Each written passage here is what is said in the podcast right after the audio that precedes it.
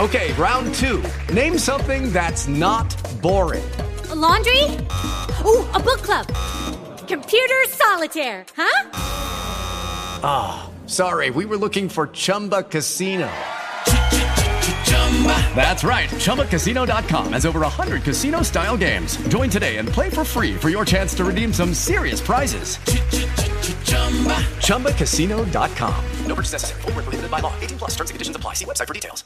A é um dos caminhos do orixá Exu, que, segundo alguns itãs ou histórias das tradições africanas e afro-brasileiras, é o orixá responsável pela comunicação.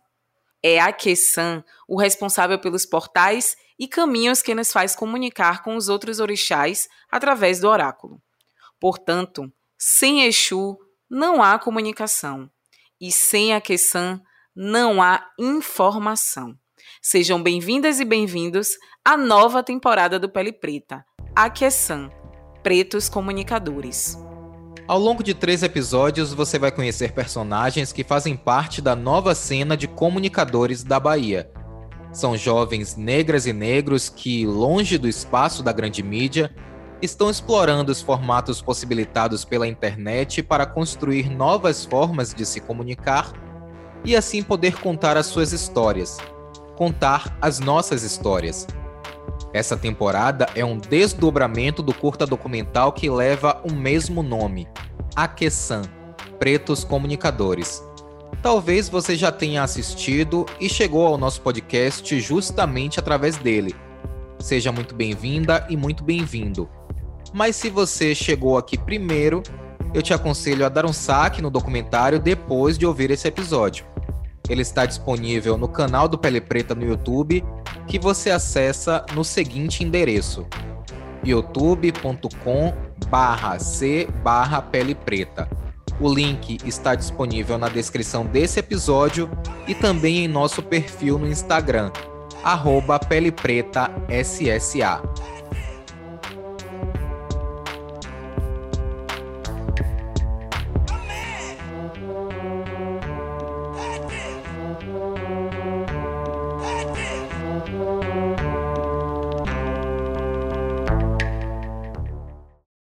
Xenin.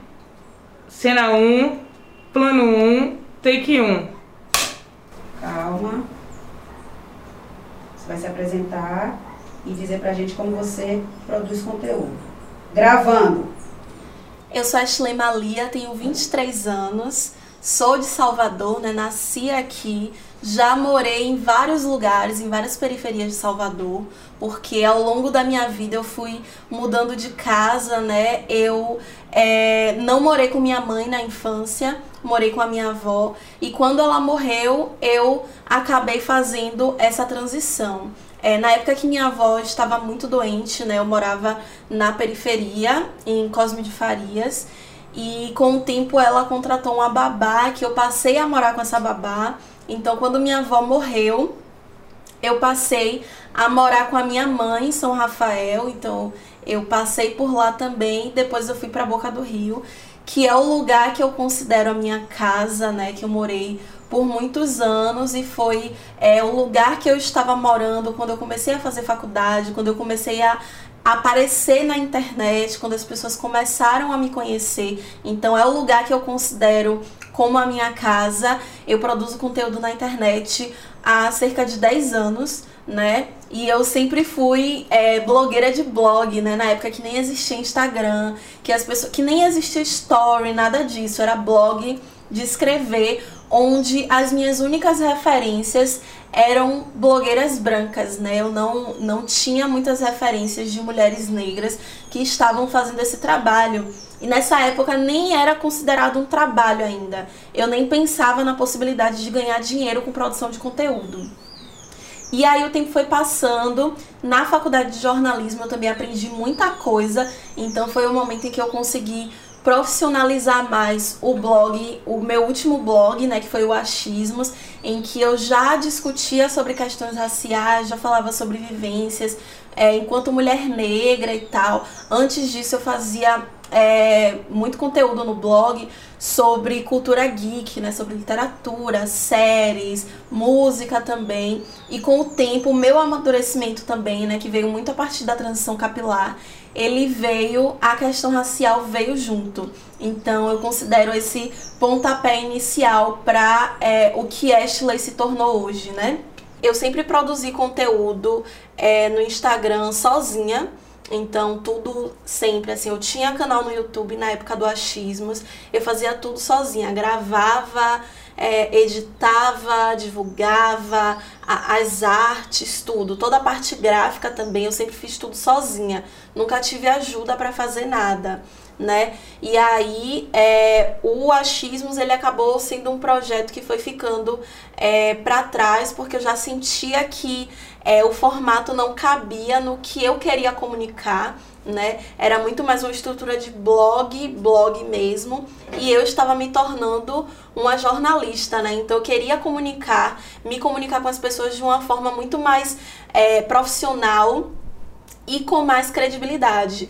Então as coisas começaram a mudar bastante. Nesse meio tempo, né, eu me formei na faculdade e foi aí que eu é, deslanchei de vez assim no Instagram no quesito de produzir conteúdo. Então no Instagram eu considero assim que o meu início de fato enquanto influenciadora digital foi em 2020 porque foi o ano que muita coisa mudou, mudou para todo mundo, né?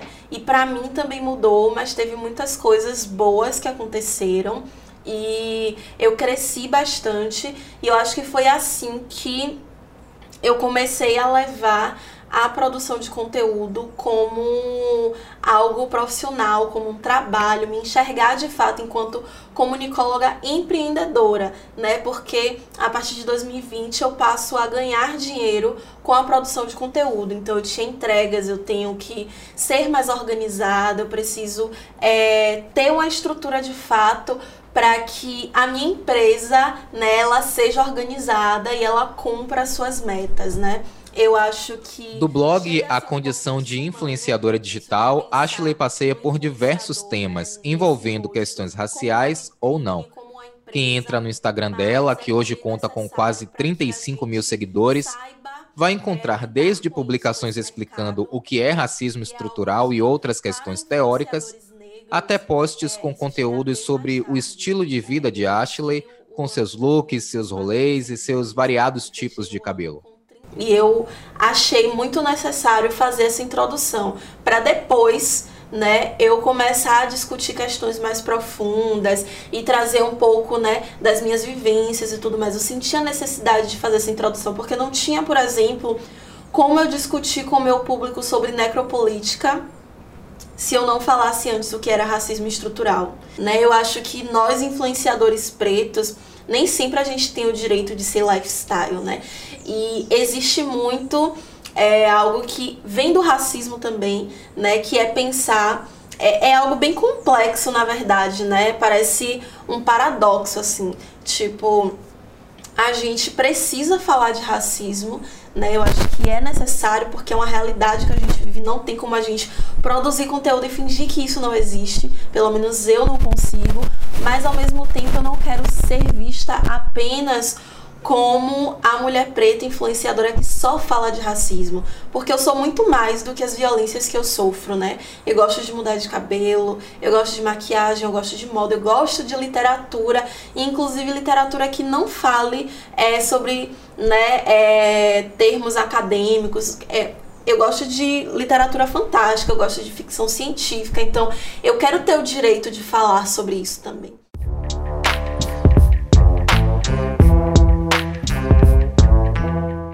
Quem ajuda a financiar o nosso podcast tem acesso a conteúdos exclusivos que ficaram fora da edição e também fica conhecendo com antecedência o tema do próximo episódio. Se você considera nosso trabalho importante e tem condição de contribuir, é só entrar no apoia.se barra pele preta e doar qualquer quantia a partir de 10 reais. Ashley, Senadores, Plano 5, Take 4.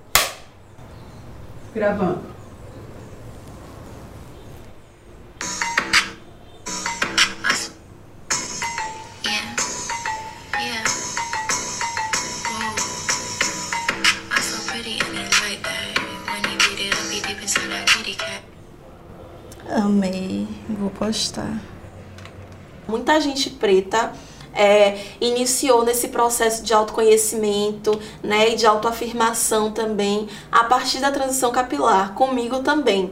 Mas nunca é a mesma história, né? E eu acho que é isso que nos torna tão únicos, né, e tão diversos. E eu acho que falar sobre estética e autoimagem é importante justamente porque é o que chega primeiro. Né? Eu lembro que um, um dos primeiros textos que eu fiz, é um dos primeiros artigos que eu fiz para o jornal à tarde, que era o jornal onde eu trabalhava, é, artigo de opinião, né, foi falando justamente isso. A estética é o que chega primeiro, né? A estética é o que nos mata primeiro. E eu contei, né, essa história do jovem que foi agredido por policiais em Paripe, na periferia de Salvador, por conta do cabelo Black Power, né? E a gente para para pensar em toda a gente chega um momento que a gente retorna, né, para nossa infância. Por que a gente sofre o primeiro caso de racismo. É por conta da nossa pele, é por conta do cabelo, é por conta dos traços negroides e tudo isso é estética, né? Estética é o que chega primeiro, é o que comunica, é o que inicialmente faz com que a mulher branca segure mais forte a bolsa e saia, ou então que o segurança siga pessoas pretas no shopping. Então, quando essa estética ela passa a ser afirmativa, tudo isso vai mudando, né? No, na verdade, parece que não muda nada, mas muda muita coisa, né? Muda a sua percepção sobre quem você é e sobre como você é enxergado nessa sociedade, né? A partir do momento em que a minha estética passou a ser afirmativa, foi que eu comecei a entender o porquê algumas pessoas me tratavam do jeito que elas me tratavam. Eu fui entender por que que eu, mesmo criança, era hipersexualizada sem nem entender o que era isso por conta da boca grande, né? Depois que é, isso tudo vai se abrindo, né? E é o que Neuza Souza fala, tornar-se negro. Parece realmente que é, vai ficando tudo mais nítido, né? Um despertar. E foi exatamente assim que eu me senti né? Eu acho que é importante que a gente se afirme, porque essa afirmação ela demonstra quanto orgulho a gente sente de ser quem somos, né? Eu acho que isso comunica muita coisa, né? A, a imagem, o que, o que, o que mostra, né? A estética, o imagético, ele comunica muita coisa, ele diz né? Ele fala sobre você. Quem tá me olhando aqui sabe um pouquinho de quem eu sou, só pelo meu cabelo, só pela forma como eu me visto, pelas minhas tatuagens. É, e eu acho que isso é importante, né? Quando a minha estética ela é afirmativa, eu tô dizendo também que eu não aceito mais nenhum nenhum ato de racismo contra mim ou contra os meus calada, né? Eu acho que esse tempo de estarmos calados já passou e agora a gente está mostrando isso ainda com mais força, né? E eu acho que isso também incomoda, e eu acho que o incômodo também é parte de uma afirmação, é parte de um orgulho, é parte de uma mensagem que a gente passa com os nossos corpos de que estamos aqui não iremos sair daqui e não iremos aceitar que nos tirem daqui. Em julho de 2020, Ashley Malia viveu um momento marcante em sua curta, porém notória carreira como jornalista.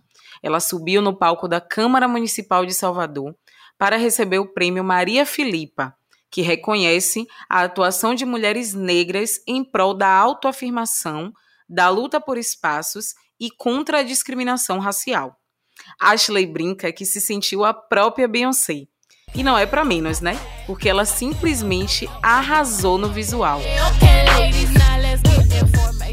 Eu fui a primeira pessoa da minha família a me formar e agora eu estava recebendo um prêmio pelo meu trabalho, sabe? Para mim é muita coisa quando eu lembro, eu me emociono porque eu realmente não fui preparada para isso. O que as pessoas disseram sobre mim nunca foi sobre isso, né? E tudo que eu sofri, eu já tive muitos traumas que poderiam me fazer parar para sempre, sabe? Poderiam eu poderia nem ser Ashley por conta de tudo que eu passei, sabe? E eu acho que por conta de todos esses traumas, de todas as violências que eu sofri ao longo da minha vida, na infância, adolescência também, é, eu poderia ter sido tímida para sempre, sabe? E eu só consegui chegar ao Prêmio Maria Felipa, consegui me tornar né, influenciadora e tudo mais, porque eu descobri o poder que tinha a minha voz, né? Eu, eu acho que é a minha voz que me leva aos lugares. Eu, eu sempre pensei que eram as pernas, que era o dinheiro, que era tal coisa, mas foi... até hoje, assim, eu só cheguei onde eu estou por conta da minha voz. E foi assim que eu subi no palco e iniciei o meu discurso no Prêmio Maria Filipa, né? Eu sempre me considerei tímida, é, mas depois eu descobri que o racismo foi o que me, me silenciou né? E quando eu descobri o poder da minha voz, o potencial que ela tinha, foi que as coisas começaram a mudar, o mundo começou a se abrir para mim. E o Prêmio Maria Filipa é um marco, assim, nesse momento em que eu mesma me reconheço e reconheço meu trabalho. Né? Porque eu acho que a gente só reconhece o nosso potencial a partir dos olhos dos outros, né? Quando o outro fala, nossa, isso aí que você fez é muito bom. E às vezes eu fico achando tão normal e alguém vem me fala, nossa, eu nunca vi ninguém fazendo isso, nunca vi ninguém falar dessa forma. E aí eu penso, nossa, é mesmo. Sabe, é muito difícil eu me dar crédito por alguma coisa, mas isso foi importante para que eu começasse a agradecer pelas minhas conquistas, mesmo que fossem mínimas, sabe? E foi incrível assim. Eu realmente nunca me imaginei, mas eu tornei esse momento assim único e super especial, sabe? Eu fui na. É, eu fui em uma loja, né? Que vendia vestidos lindos. Eu fui com um vestido maravilhoso, todo estampado assim, afro. E eu fui com meu cabelo, né? Fiz um penteado maravilhoso. Eu quis estar como uma rainha, sabe? E todo quando eu entrei assim, todo mundo olhou para mim, todo mundo falou e tudo mais, sabe? E o mais chocante de tudo isso foi ver que eu era a mais nova de todas as que foram premiadas, né? Eu era, era que tinha me formado há menos tempo, eu era mais jovem, eu era que já estava trabalhando na minha área há menos tempo, né? Então, nossa, como assim eu não me dou crédito pelas minhas conquistas? Eu acho que o racismo faz, faz muito isso com a gente, de tirar o brilho das coisas que a gente conquista, sabe? A gente está tão preocupado com coisas maiores que a gente não se preocupa com a grandeza do que a gente pode fazer. Isso tudo é muito incrível, né? E foi com o Prêmio Maria Filipa, assim, que realmente tudo começou a mudar. Eu comecei a crescer mais, né? E finalmente tô aí nessa luta nesse corre, né, com, como várias, né, não só como influenciadora, mas também como produtora de conteúdo, como jornalista, né, como jovem, como leitora, enfim, é um mundo e eu sou realmente diversa. Porta. Arrasou.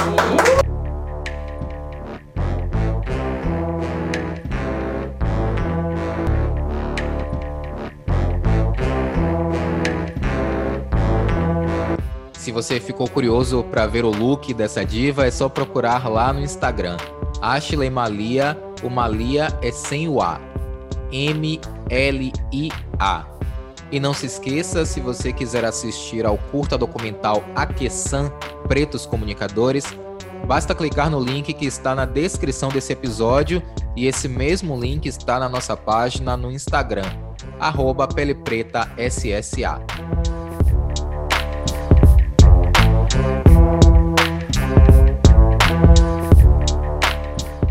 Este podcast tem roteiro de Francis Cardoso, é esse que aqui vos fala, e Rafael Santana.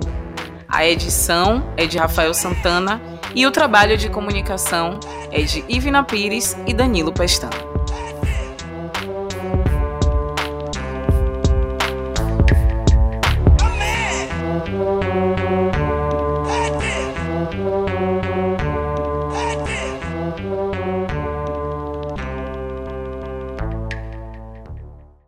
Step into the world of power, loyalty and luck. I'm gonna make him an offer he can't refuse. With family, cannolis, and spins mean everything. Now, you wanna get mixed up in the family business. Introducing The Godfather at ChumbaCasino.com. Test your luck in the shadowy world of The Godfather slot. Someday, I will call upon you to do a service for me. Play The Godfather now at ChumbaCasino.com. Welcome to the family. VGW Group. No purchase necessary. Void where prohibited by law. See terms and conditions. 18 plus.